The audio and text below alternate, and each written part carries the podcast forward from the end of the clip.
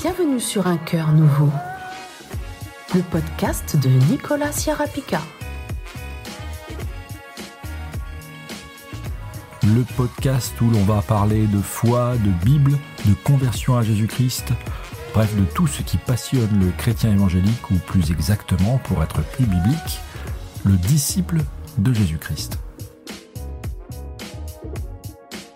Alors au sommaire de cette émission, qui devrait durer un peu moins d'une heure, nous commencerons par quelques actualités brèves. Ensuite, ce sera la Minute Bibliorama en compagnie de mon comparse Alexandre Nano. Pour euh, l'invité d'un cœur nouveau, nous recevrons Jérôme Préquel et nous parlerons de mission. Nous parlerons aussi d'argent, mais surtout aussi de la violence que subissent les chrétiens, notamment en Afrique et au Burkina Faso, qui défraye l'actualité. Jérôme Préquel donc, en deuxième partie d'émission. Et avant de nous quitter, nous prendrons un moment avec Ludovic, un moment d'édification et d'histoire de l'Église, grâce au site La foi de nos pères. Alors n'oubliez pas que vous pouvez vous abonner à notre podcast sur toutes les plateformes Google, Apple, Deezer, Spotify et encore sur YouTube.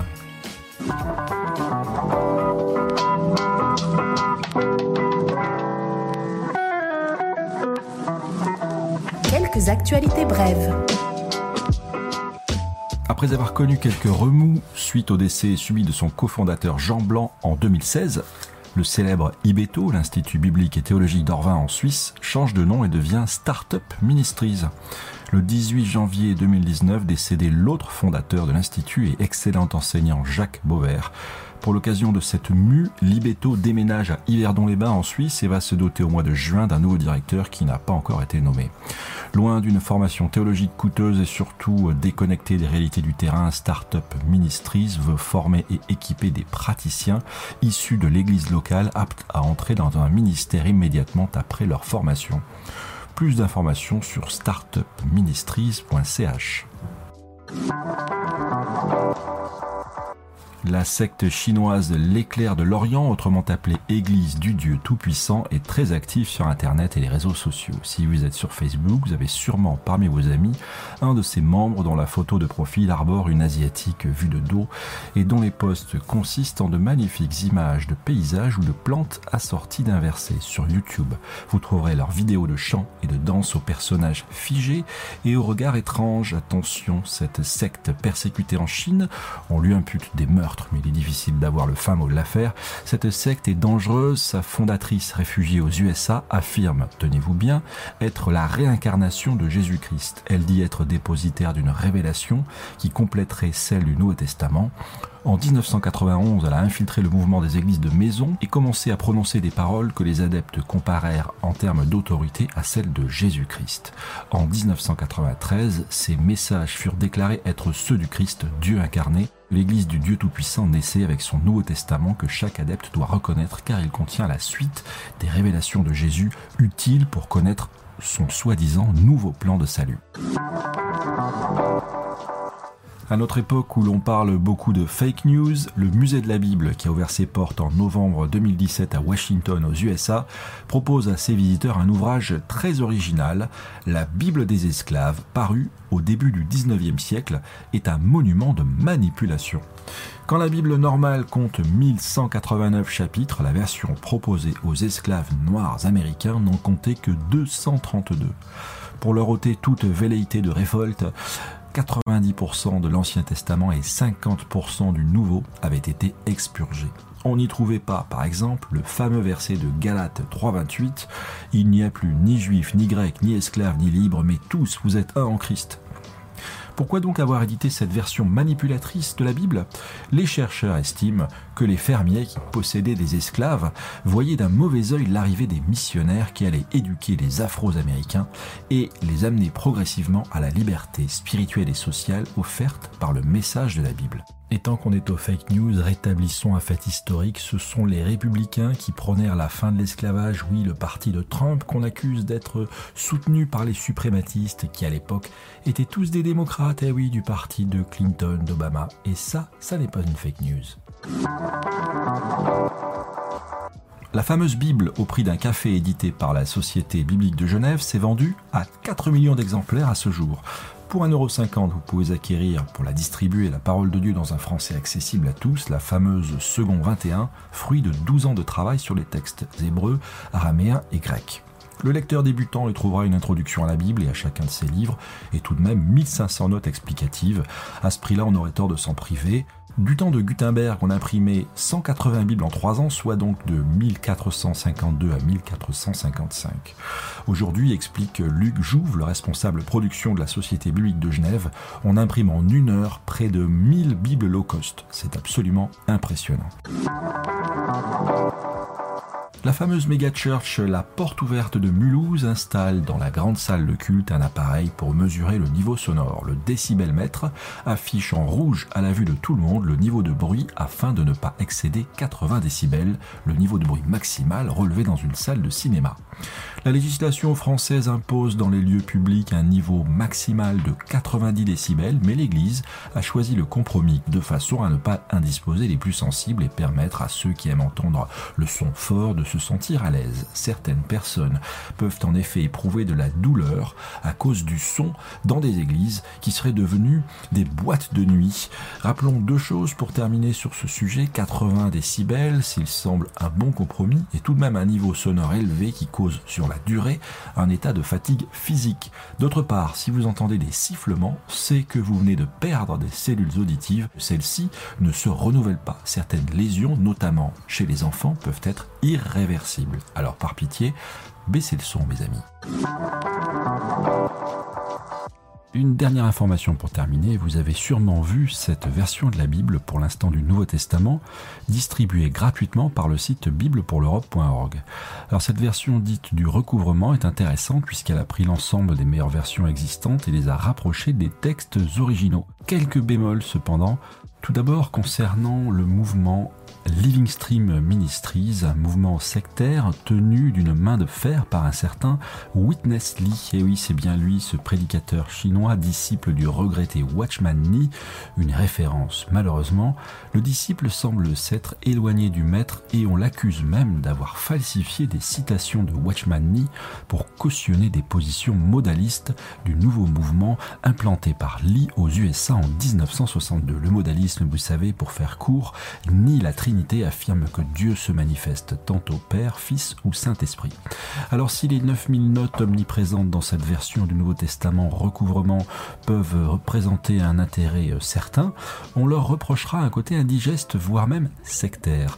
Aux USA, le mouvement est regardé avec prudence à cause donc du modalisme et d'enseignements erronés qu'aurait renié Watchman Nee d'ailleurs. On pense notamment à des notes clairement orientées théologie de la substitution dans Romains 11 une version tout à fait lisible que le site bibliorama.org n'a pas classée dans les Bibles tendancieuses puisque le texte est fidèle, mais les notes un peu moins. La Bible complète, que je soupçonne quant à moi d'être traduite de l'anglais, arrivera en cours d'année. Prudence donc avec le mouvement qui est derrière, qui est connu pour faire de nombreux procès à ses détracteurs, ce qui est en général assez mauvais signe. Pour commander votre version, rendez-vous sur Bible pour l'Europe, Bible au pluriel, biblepourl'europe.org.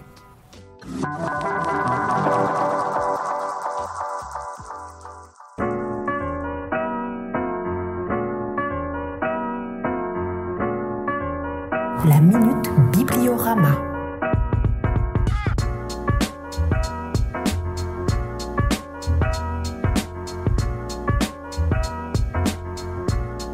Alors Alexandre Nano avec Thomas et Jonathan, nous co-animons tous ensemble le site Bibliorama, un site qui permet aux jeunes ou un jeune chrétien de savoir comment bien choisir leur Bible et plus généralement on traite aussi de l'actualité de la Bible. Alors Alexandre, aujourd'hui dans cette minute Bibliorama, tu vas nous parler de quel sujet? Je voulais vous parler d'un verset de Apocalypse 1.10 mmh. que j'ai appelé le jour de l'éternel.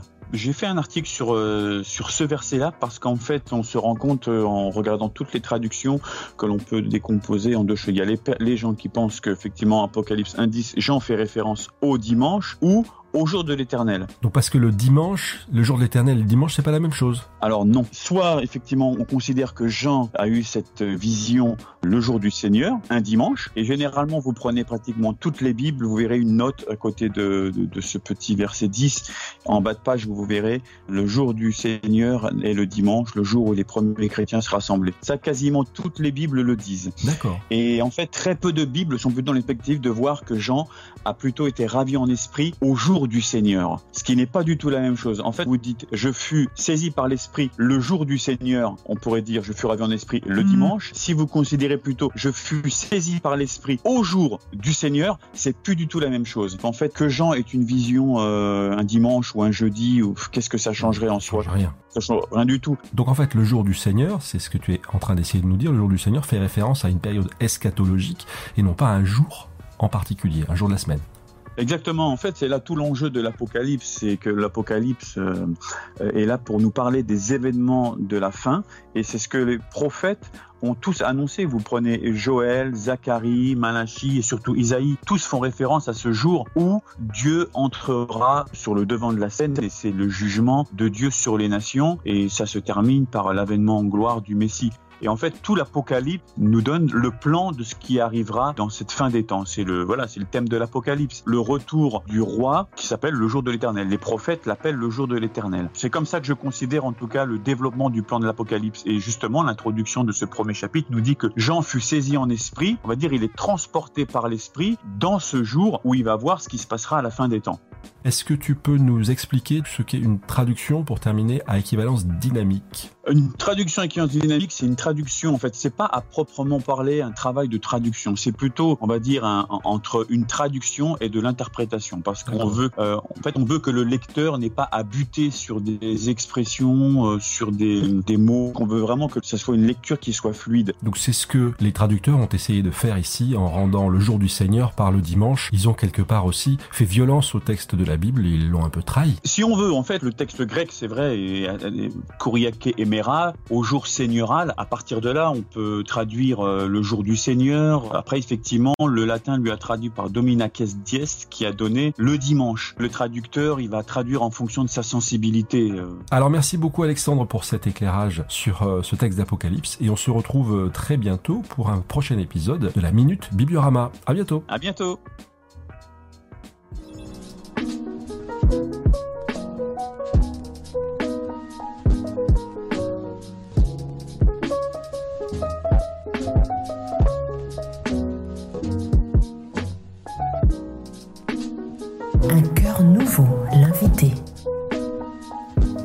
C'est le moment dans notre podcast de recevoir notre invité, l'invité du jour, notre plat de résistance en quelque sorte. Et aujourd'hui j'ai le plaisir de recevoir un ami de longue date, Jérôme Préquel. Jérôme Préquel qui était éditeur, éditeur d'ouvrages, de livres chrétiens édifiants, d'un site web bien connu, Le Sarment. Et maintenant il est devenu le directeur d'une mission évangélique suisse, Morija. Un cœur nouveau, l'invité.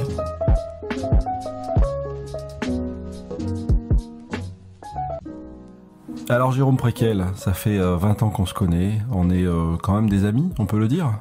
Ouais. On est des amis. Tu es devenu le directeur d'une mission internationale, enfin une mission franco-suisse internationale. Comment est-ce que euh, de simples petits éditeurs de livres chrétiens, ouais, de brochures, ouais, de brochures, est-ce qu'on en vivait à l'époque? De ce type de travail Non. C'était un apostolat alors en fait, c'est-à-dire quelque chose que tu faisais pour le Seigneur, à perte. Oui, toute l'action qui s'est faite en termes d'édition, de création, de contenu euh, avec le site et auparavant avec euh, la brochure euh, gratuite que j'éditais, effectivement c'était c'était un boulot gratuit ouais, qui se faisait en plus. Combien de combien d'exemplaires la brochure gratuite que tu envoyais? C'était super ça à l'époque. Alors euh, ça a commencé comme une brochure d'église et puis euh, ça s'est élargi assez rapidement. À la fin, j'ai arrêté en 95 de, de faire les, les éditions trimestrielles, mais on tournait à Ouais, 2000, 2500 exemplaires. 2500, ce qui est énorme. Il hein. faut savoir qu'un magazine euh, évangélique euh, actuellement, c'est 1500, 2000 exemplaires, pas beaucoup plus. Donc 2500 pour un gratuit, c'était énorme. Un coup de chapeau à, mon ami Jérôme. Alors comment est-ce que... Non mais c'est vrai, il faut le dire. Hein. Faut le dire. Et puis alors, on va pas être mauvaise langue, mais bon... Euh, c'est pas c'est pas extraordinaire ce qu'on trouve de nos jours. C'est pas super édifiant alors que ce que tu faisais à l'époque c'était vraiment du, du, solide, du costaud. Comment est-ce qu'on devient euh, directeur, je sais pas on dit directeur, c'est pas biblique ça. Hein. Comment est-ce qu'on devient directeur d'une mission euh, franco-suisse? Comment est-ce qu'on devient directeur d'une mission franco-suisse, Jérôme? Écoute, euh, moi j'ai dans ma trajectoire, je me suis rapproché au cours du temps de, de personnes qui s'inscrivaient dans une action. Aujourd'hui, on appelle ça l'évangile intégral. Mhm. Euh, donc je venais moi d'un groupe évangélique qui était assez fermé. Mhm. Et euh, j'ai eu envie, euh, dans un moment d'ouverture, voilà, d'être plus participant, d'être plus actif. Il y avait des choses qui, qui, qui, qui me gênaient dans la, la, rétractation, la fermeture, etc. Et bref, je, en passant sur les détails, j'ai connu des missionnaires euh, qui euh, s'occupait de cette euh, ONG suisse, franco-suisse. Mhm. Et on m'a proposé à, un moment donné d'intégrer le conseil d'administration mhm. parce qu'il y avait un membre qui partait. En général, ce sont des, ou des pasteurs ou des missionnaires. Et donc j'ai accepté et puis j'ai fait comme ça une, une petite dizaine d'années de bénévolat. Mhm, euh, dans ce conseil d'administration. Ça m'a permis de, de, me rapprocher, de, de, m'immerger un peu dans ce qu'il faisait, de comprendre, de participer. Alors, euh, Morija, si j'ai si bien compris, c'est quoi 300 salariés à peu près? Une centaine de projets, euh, surtout en Afrique alors, c'est un peu moins. C'est 100, en 2017, 2018, là, je viens de finir le rapport d'activité. Mhm. On a 147 euh, collaborateurs euh, sur 5 euh, pays. Mhm. Donc, financés par vous Oui, tout à fait, ouais, ouais. Mais je peux savoir qu'il y avait d'autres salariés qui étaient des salariés indirects. Alors, on, englobe dans ce chiffre de 147 du direct et de l'indirect. C'est un cumul de plein temps, en fait. Mhm. Alors, ça serait compliqué à expliquer, mais effectivement, quand on est sur un programme qui va durer euh, une, deux ou trois années, mhm. avec une composante euh, dans l'eau et l'assainissement, c'est-à-dire par exemple le forage de puits, mhm. euh, on, engage des gens temporairement pour six mois. Tout d'un coup, on a un rush où il va falloir, avant la saison des pluies, vraiment faire un gros effort. Et puis après, il y a des creux. Donc, euh, la gestion RH n'est pas, est pas simple. Et quand il faut faire un résumé dans un rapport d'activité, voilà, on, a choisi de faire un cumul de, de temps plein. Alors, euh, Morija, c'est quoi? 100, 100, projets autour. Euh, alors, je regardais la brochure tout à l'heure, c'est quoi? La malnutrition, l'eau, le handicap, la scolarisation, tout mmh. ça? La pauvreté, bien mmh. sûr Ouais, la pauvreté, ouais.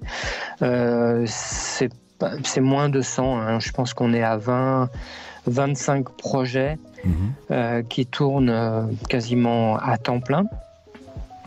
Donc euh, sur le Burkina Faso où on a à peu près 80% de nos activités, il y a des centres de nutrition, des centres de santé maternelle. il y a un, panel assez large d'actions qui, combinées ensemble, servent à faire reculer la pauvreté. J'ai cru voir qu'au Burkina, rien qu'au Burkina, vous nourrissez 14 000 enfants. C'est énorme. Ouais, c'est ça, ouais. C'est énorme. Est-ce qu'on peut faire une petite aparté? Est-ce que tu peux nous parler de la situation au Burkina et notamment la situation des chrétiens? J'ai cru comprendre que le Burkina Faso, c'était devenu la nouvelle Syrie pour les djihadistes. Mmh, ouais, non c'est compliqué. Hein. La, situation géopolitique euh, sur le Sahel euh, concerne pas que le Burkina, elle mhm. concerne les pays qui sont autour, c'est-à-dire au nord le Mali, où on a la force Barkhane française qui est déployée. Et puis euh, on a le Niger, on a on, a des, des, bandes armées en fait qui se réclament de plusieurs groupes euh, terroristes, mhm. Al-Qaïda par exemple. Boko Haram. C'est des gens qui sont un peu en ordre dispersé, des petites euh, bandes qui font des incursions, qui cherchent à terroriser comme des bons terroristes. Euh, toute une zone géographique pour essayer de s'approprier un espace, comme euh, effectivement ils ont fait en Syrie, sauf que on sait bien que ça ça fonctionnera jamais.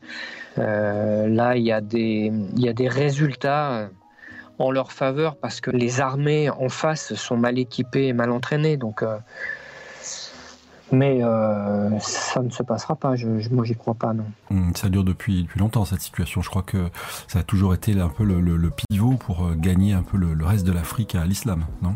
Oui, oui, oui, il y a ça, effectivement, euh, en, filigrane. Boko Haram, en dialecte local, ça veut dire l'éducation occidentale est un péché. Donc, effectivement, ils font des incursions dans les villages, ils font peur, il tient des coups de feu en l'air et puis euh, si la deuxième fois les gens sont encore là, ils sont capables de, tuer. Mhm.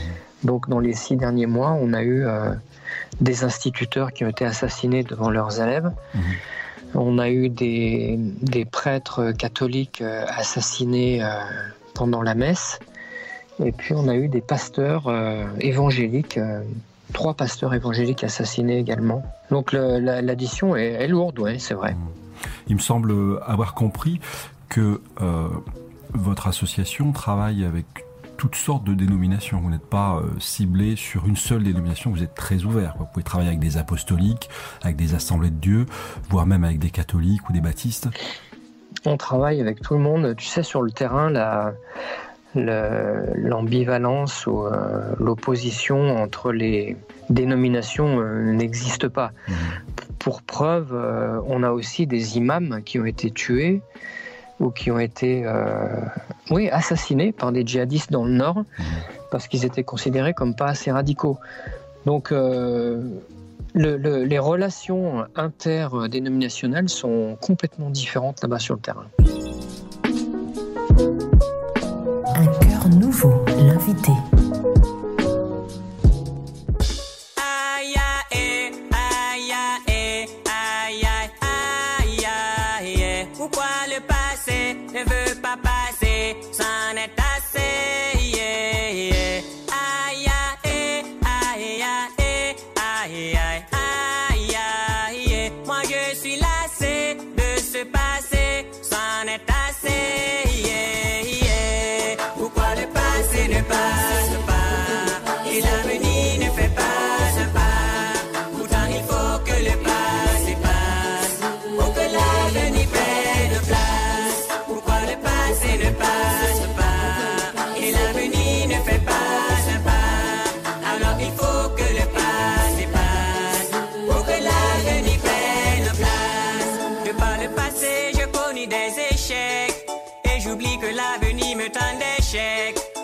Pas l'aurore qu'accouche le temps. Parce que j'ai les yeux sur les ténèbres d'antan. Je ne chante pas le beau cantique de mes lendemains, mais plutôt les complaintes de mon passé malsain. Alors je tourne cette page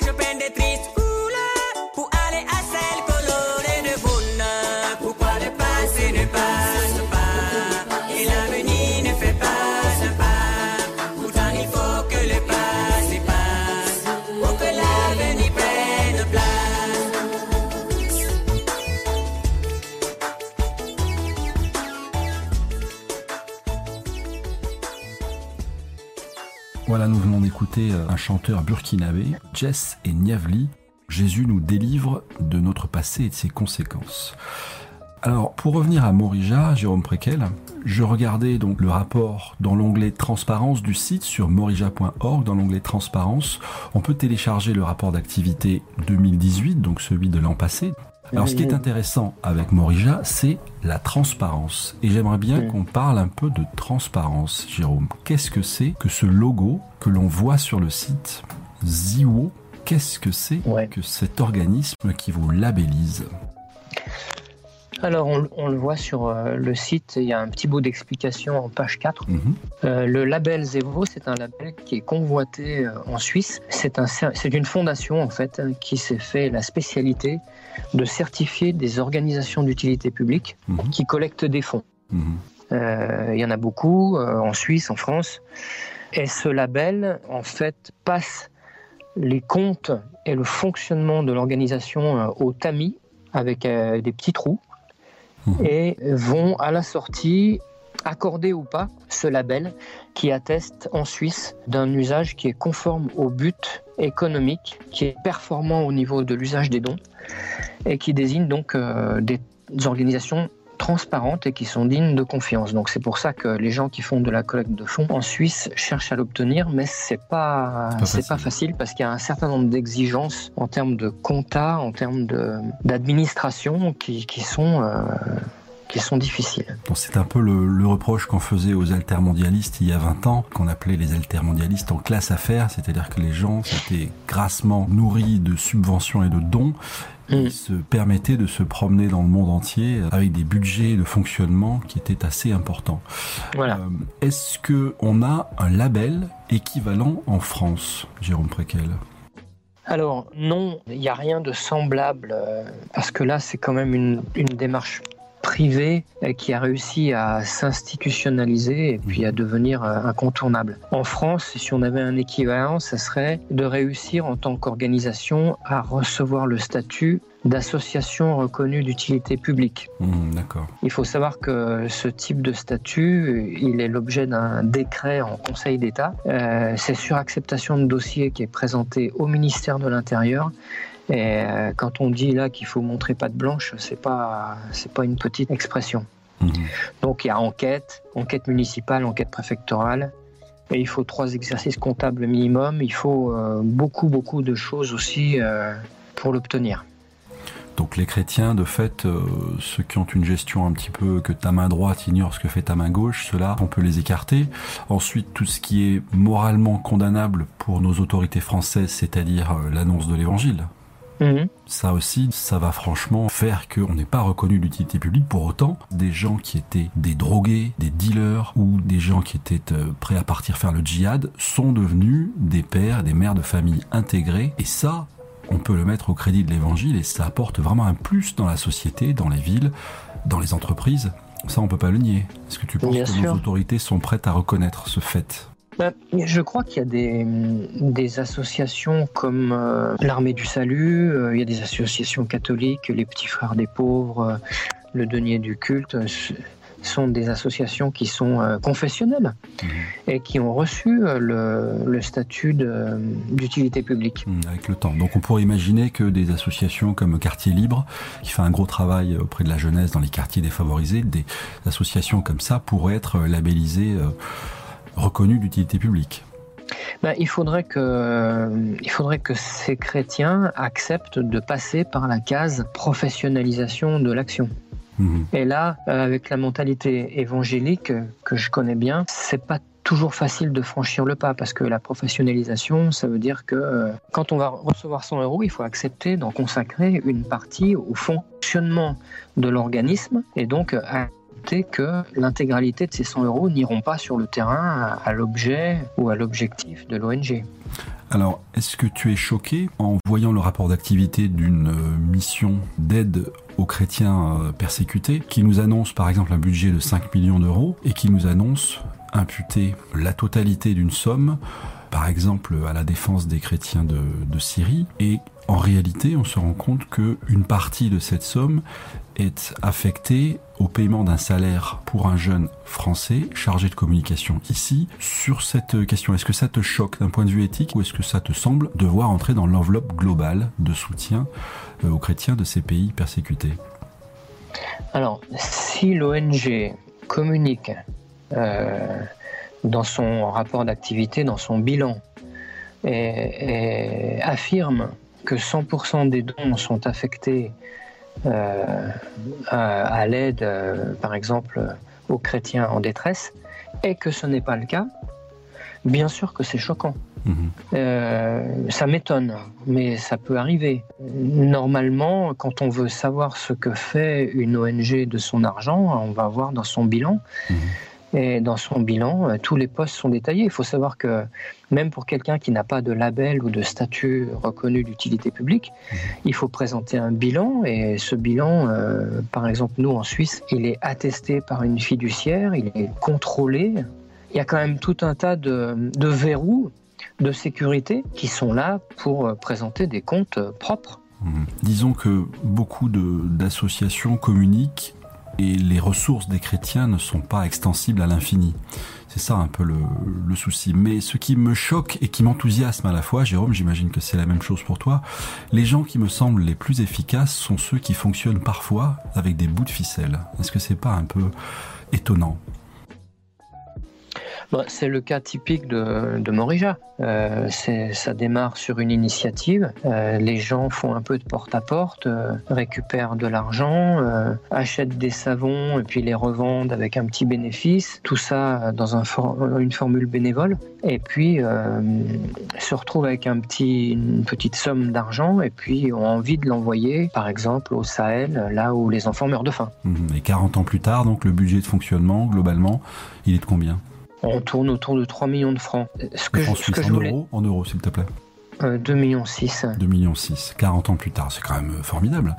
Alors, durer 40 ans, effectivement, dans ce domaine-là, euh, c'est un vrai exploit. Mais ce que je voulais dire, c'est que c'est de l'histoire vraie, de l'histoire réelle. Mhm. Quand nos amis créateurs de Morija se sont retrouvés avec 40 000 francs parce qu'ils avaient réussi à toucher le cœur des gens et que les gens leur faisaient confiance. Ils se sont dit, bon ok, on sait que des enfants meurent de faim au Sahel, mais on envoie l'argent à qui maintenant mhm. Qu'est-ce qu'on fait? Est-ce que ça serait pas mieux d'aller voir et puis de créer des contacts là-bas et puis peut-être d'ouvrir notre propre orphelinat? Et à partir du moment où il faut payer un billet d'avion, où il faut aller là-bas sur place, on engage des frais et on est en train de gérer des fonds. Donc le, blanc va sur place. Je dis le blanc parce qu'il y a un côté colonialiste un petit peu gênant, choquant de nos jours. La personne du Nord va au Sud pour s'assurer que l'argent peut être déversé, comme dit la Bible, à des responsables sûrs. C'est ça l'idée? Alors, tu as raison de soulever cette euh, question de la colonialisation. Nous, on parle beaucoup d'africanisation. Euh, Morija, depuis le début, a fait le choix d'africaniser ces programmes, c'est-à-dire que nous n'avons pas d'expatriés sur place qui gèrent les programmes. Tous nos directeurs de programme, et tous nos employés sont des locaux. Mhm. Euh, il n'en reste pas moins vrai que au nord, les collectes de fonds euh, sont faites ici parce que voilà, c'est une culture différente et ça pourrait pas être autrement. Et euh, on a quand même un suivi programmatique qui est fait par des, des chargés de projet euh, qui supervisent les programmes euh, africains. Donc des chargés de projet formés à l'européenne et avec des salaires européens, c'est ça l'idée aussi? Alors, l'idée principale, c'est que quand moi, je réussis à décrocher un financement de 500 000 francs d'un organisme institutionnel euh, suisse sur trois ans dans un déploiement de programmes qui incorpore de la nutrition, de l'eau, assainissement, hygiène, du développement rural, on me demande une gestion à l'européenne. Mmh. C'est la condition.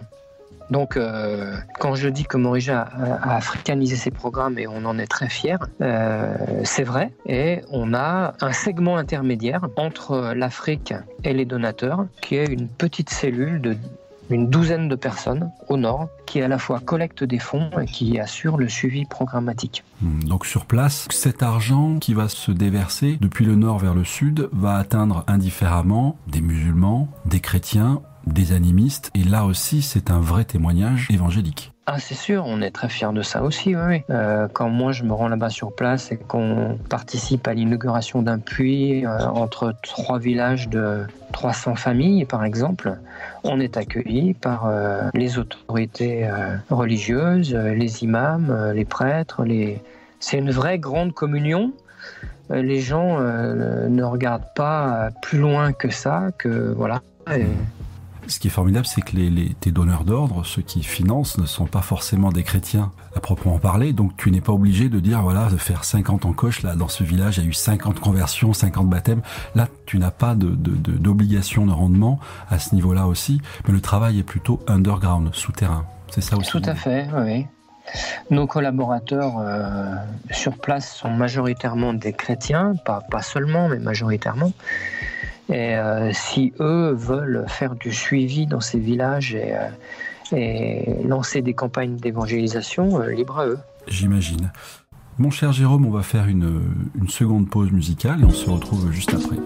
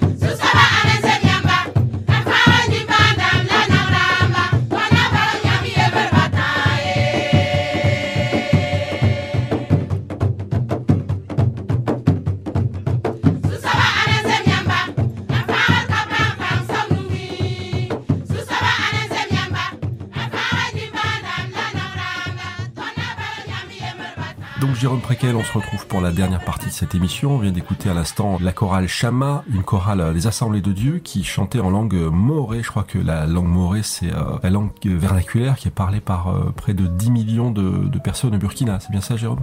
Exact, oui.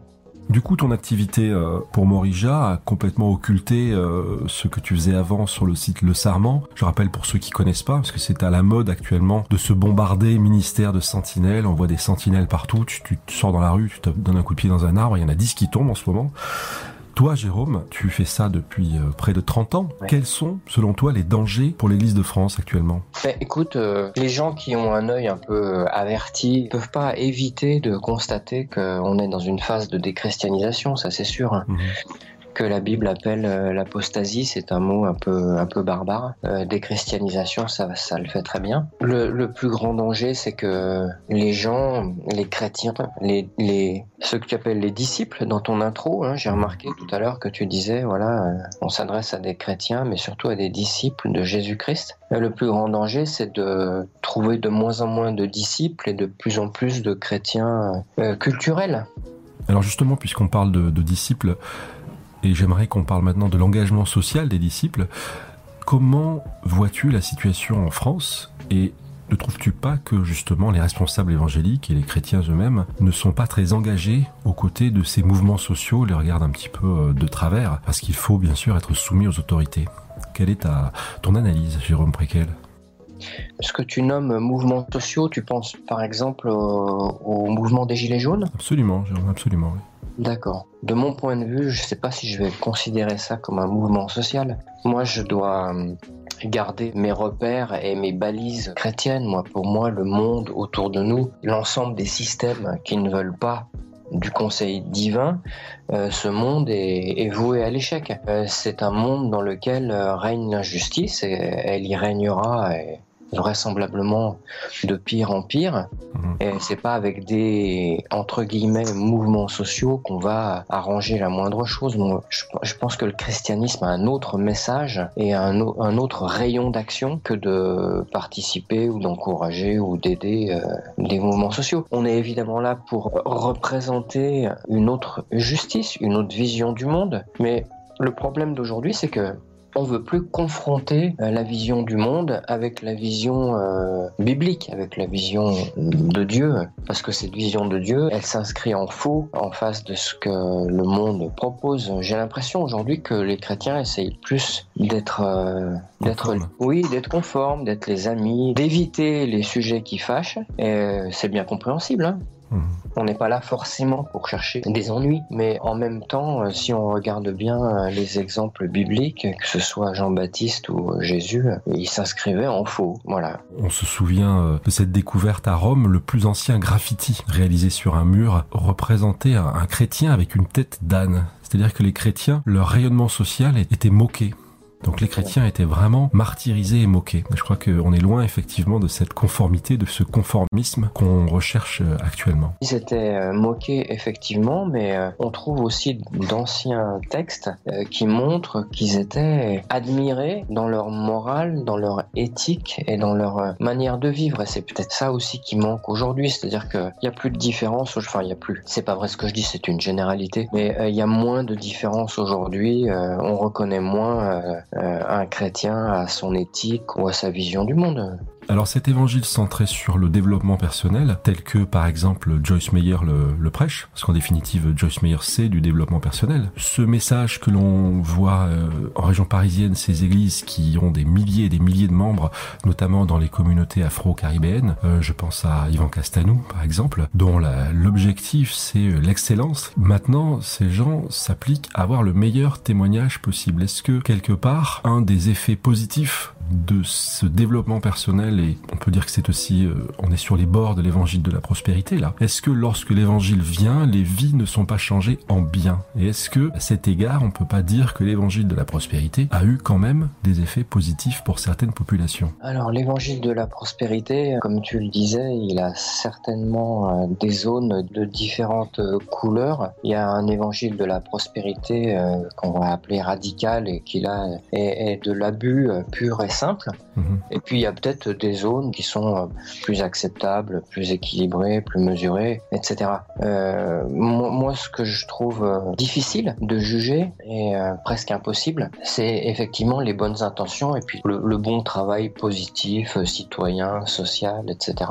moi, j'ai adopté un autre point de vue. Je sépare les choses en deux tranches. Il y a la tranche de l'évangile et du christianisme culturel, où là, effectivement, euh, bah, on peut faire de la prospérité, on peut faire du développement personnel, on mhm. peut, on peut faire prêcher qui on veut, comme on veut. Dans, dans cette zone-là, on est obligé de dire qu'il y a des gens qui font des trucs bien, des trucs pas mal, mais on a quitté la zone du disciple-là. On a quitté la zone de l'évangile euh, fondamental, propre, euh, on a quitté la zone conflictuelle. Mhm. Euh, le chrétien, bah, par rapport euh, aux mouvements sociaux, ce qui s'est passé, la violence qui s'est produite, l'égocentrisme qui était aussi à la base de tout ça, on n'arrive plus à le condamner, on n'arrive plus à avoir un avis critique par rapport à ça, parce que il y a des bons sentiments et puis parce qu'il y a des gens qui souffrent. Donc moi, j'aurais tendance à séparer les choses en deux. Voilà, dans l'évangile culturel, dans le christianisme culturel d'aujourd'hui je rentre dans une église, il y a un show musical, il y a du théâtre sur, euh, sur l'estrade, il y a des messages de développement personnel. Il y a peut-être des gens qui sont bien intentionnés et puis qui font ça du mieux qu'ils peuvent, mhm. mais j'ai un jugement positif mais qui pourrait être à la limite encourageant. Mais au-delà de ça, il va falloir bien à un moment donné qu'on leur dise que ça c'est pas du tout l'évangile. Pas du tout, c'est-à-dire pas du tout. C'est radical à ce point-là? Mais c'est une mutation, ben oui, parce que euh, euh, Jésus ou, ou les disciples sont pas des gens qui se sont inscrits dans la durée. Ils n'étaient pas là pour durer. Hmm. Ils étaient là pour annoncer quelque chose et quelque chose qui était euh, conflictuel. Quelque chose qui allait euh, apporter euh, des ennuis. On voit bien que l'apôtre Paul fait pas du tout attention aux conséquences de ses actes ou aux conséquences de ses discours. Tout le monde va lui dire, et c'est ce qu'on a fait aussi, c'est ce que Pierre a fait avec Jésus, on leur dit à un moment donné, il faut pas que tu parles comme ça parce que ça va pas durer longtemps. Il n'apporte pas la, paix sociale, mais l'épée dans la société. Jean Préquel, on arrive au terme de cette émission. Je te remercie beaucoup pour le temps que tu as bien voulu nous consacrer. Et en tout cas, si quelqu'un souhaite rejoindre l'équipe Morija, d'abord est-ce qu'il y a des besoins? Et ensuite comment faire? Alors au niveau de, de l'association de l'ONG Morija, on a toujours des besoins effectivement. Il y a des missions qui sont organisées, des missions chirurgicales notamment. Donc euh, si quelqu'un euh, est intéressé pour se joindre à une mission temporaire d'une semaine, 15 jours par exemple, Mhm. pour euh, se rendre sur place, un pédiatre, une infirmière, un anesthésiste, un chirurgien orthopédique, des infirmiers ou du personnel de santé, des kinés, c'est toujours bienvenu. On en accueille euh, toute l'année. On organise entre euh, 5 et 7 missions chirurgicales d'une quinzaine de jours. Et puis en temps réel, euh, il y a des jeunes euh, qui sont en deuxième, troisième année euh, qui se rendent là-bas sur place pour apporter un service et puis aussi pour euh, aider à la formation des personnels de santé qui sont sur place. Donc toutes les informations sont accessibles sur le site morija.org. Ok, merci beaucoup Jérôme. Alors Nico, avant qu'on se quitte, je voulais te demander par rapport à ton idée de, de podcast, ça m'a Mhm. surpris, tu étais présent plutôt dans l'écrit, et Mhm. qu'est-ce qui fait que tu te, tu te lances comme ça dans ce, dans ce créneau? Là, tu interviews l'intervieweur. Alors pourquoi je me suis lancé dans ce dans ce créneau? Tout simplement parce que, euh, comme quelqu'un a dit, la radio, c'est la télévision rendue à un tel point de perfection qu'on a réussi à enlever l'image. Alors moi, je me suis dit, voilà. On fait beaucoup de choses superficielles, on fait beaucoup de messages brefs, incisifs, parce que les gens sont tous très pressés, ils sont tous très occupés, ils n'ont le temps de rien. Alors on va s'arrêter un peu et on va aller sur le fond, discuter paisiblement, tranquillement avec les gens. Et la meilleure façon d'accompagner euh, les gens, c'est dans leur quotidien, avec leur baladeur, dans leur voiture, dans leur ordinateur, parce qu'on va mettre aussi ça sur YouTube. Bref, accompagner les gens dans leur quotidien. Et alors j'ai voulu appeler ce podcast Un cœur nouveau parce que c'est une vision que Dieu m'a donnée il y a un peu plus de 10 ans, 11 ans. Un cœur nouveau, bon j'en parlerai euh, à un autre moment, mais un cœur nouveau ça montre bien aussi la nouveauté de vie, le chamboulement complet que veut produire en nous le message de l'évangile et la puissance de l'Esprit Saint. Voilà, Mm. merci Jérôme d'avoir demandé. À bientôt. À bientôt.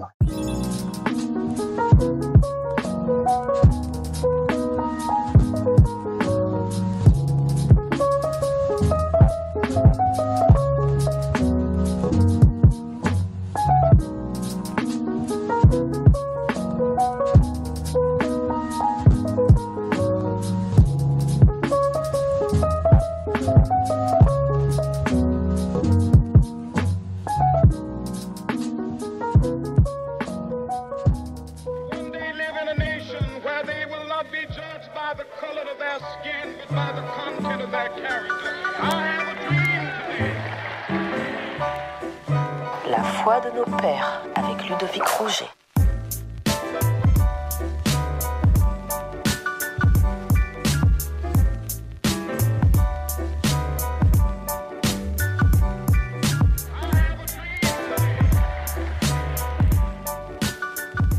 Bonjour, nous allons aujourd'hui parler d'un homme de foi du 4e siècle après Jésus-Christ, Jean Chrysostome. Nous verrons comment cet homme fut utilisé pour réveiller l'Église qui était assujettie au pouvoir royal. Le clergé vivait le luxe et la corruption. Les cultes devenaient de plus en plus fastueux et les écritures tendaient à disparaître sous des traditions et des idées superstitieuses et de nombreuses hérésies venaient semer le trouble et la confusion dans le cœur des chrétiens. Au milieu de cette période trouble de l'Église, quelques hommes désirant vivre pieusement se levèrent pour dénoncer cet état de fait. Jean fut de cela. Il fut nommé Chrysostome ou Bouche d'Or longtemps après sa mort à cause de son éloquence. Il naquit en l'an 347 à Antioche le père de Jean mourut quand celui-ci était encore en bas âge. Sa mère était une femme pieuse qui éleva son enfant dans la foi chrétienne. Elle s'y consacra entièrement et refusa de se marier pour se vouer entièrement à sa tâche. Elle fut donc instruite dans les Écritures comme Timothée l'avait été autrefois. Il entreprit des études d'avocat, mais il fut dégoûté de la vie débauchée de ces derniers. Jean entreprit une retraite de trois années pendant lesquelles il fut instruit et formé dans les Écritures et dans la doctrine du Christ. Ensuite, il fut baptisé et l'évêque d'Antioche, Mélitius, le nomma lecteur. Plus tard, ce dernier l'ordonna diacre et quatre ans après, il fut ordonné prêtre par l'évêque Flavien. Jean était doué d'une grande éloquence. Les foules se pressaient pour l'entendre, mais ils étaient plus impressionnés par son éloquence que par la vérité qui sortait de sa bouche. Pourtant, il s'élevait avec force contre la corruption, le luxe et l'orgueil qui régnaient dans cette ville et dans l'Église. Pendant les dix années de son ministère à Antioche, il exhortait à la pratique de la vie chrétienne. Il reprochait aux riches leur amour du luxe et des plaisirs, les engageant à la charité envers les pauvres. Il condamnait l'abandon des assemblées où l'on venait en foule uniquement les jours de fête et encourageait les chrétiens à être des témoins exemplaires. Lorsque Chrysostome devint évêque de Constantinople, il vendit les riches ameublements, les robes d'or et de soie accumulées par les évêques successifs, ainsi que tous les vases et ornements de prix des églises. Le produit en fut consacré à des œuvres charitables et à des aumônes aux pauvres. De ses propres revenus comme évêque, Chrysostome fonda un hôpital pour les étrangers malades. Il dénonça fortement le train de vie de l'Église. À cause de ses prises de position, il fut excommunié et condamné à l'exil. Il mourut épuisé durant le voyage en 407 après Jésus-Christ. Sa voix ne résonne-t-elle pas encore aujourd'hui pour nous, chrétiens d'Occident? Au milieu de la richesse, du conformisme ambiant, ne faudrait-il pas des voix comme celle-ci pour encourager le chrétien à vivre les Écritures dans la sobriété et la simplicité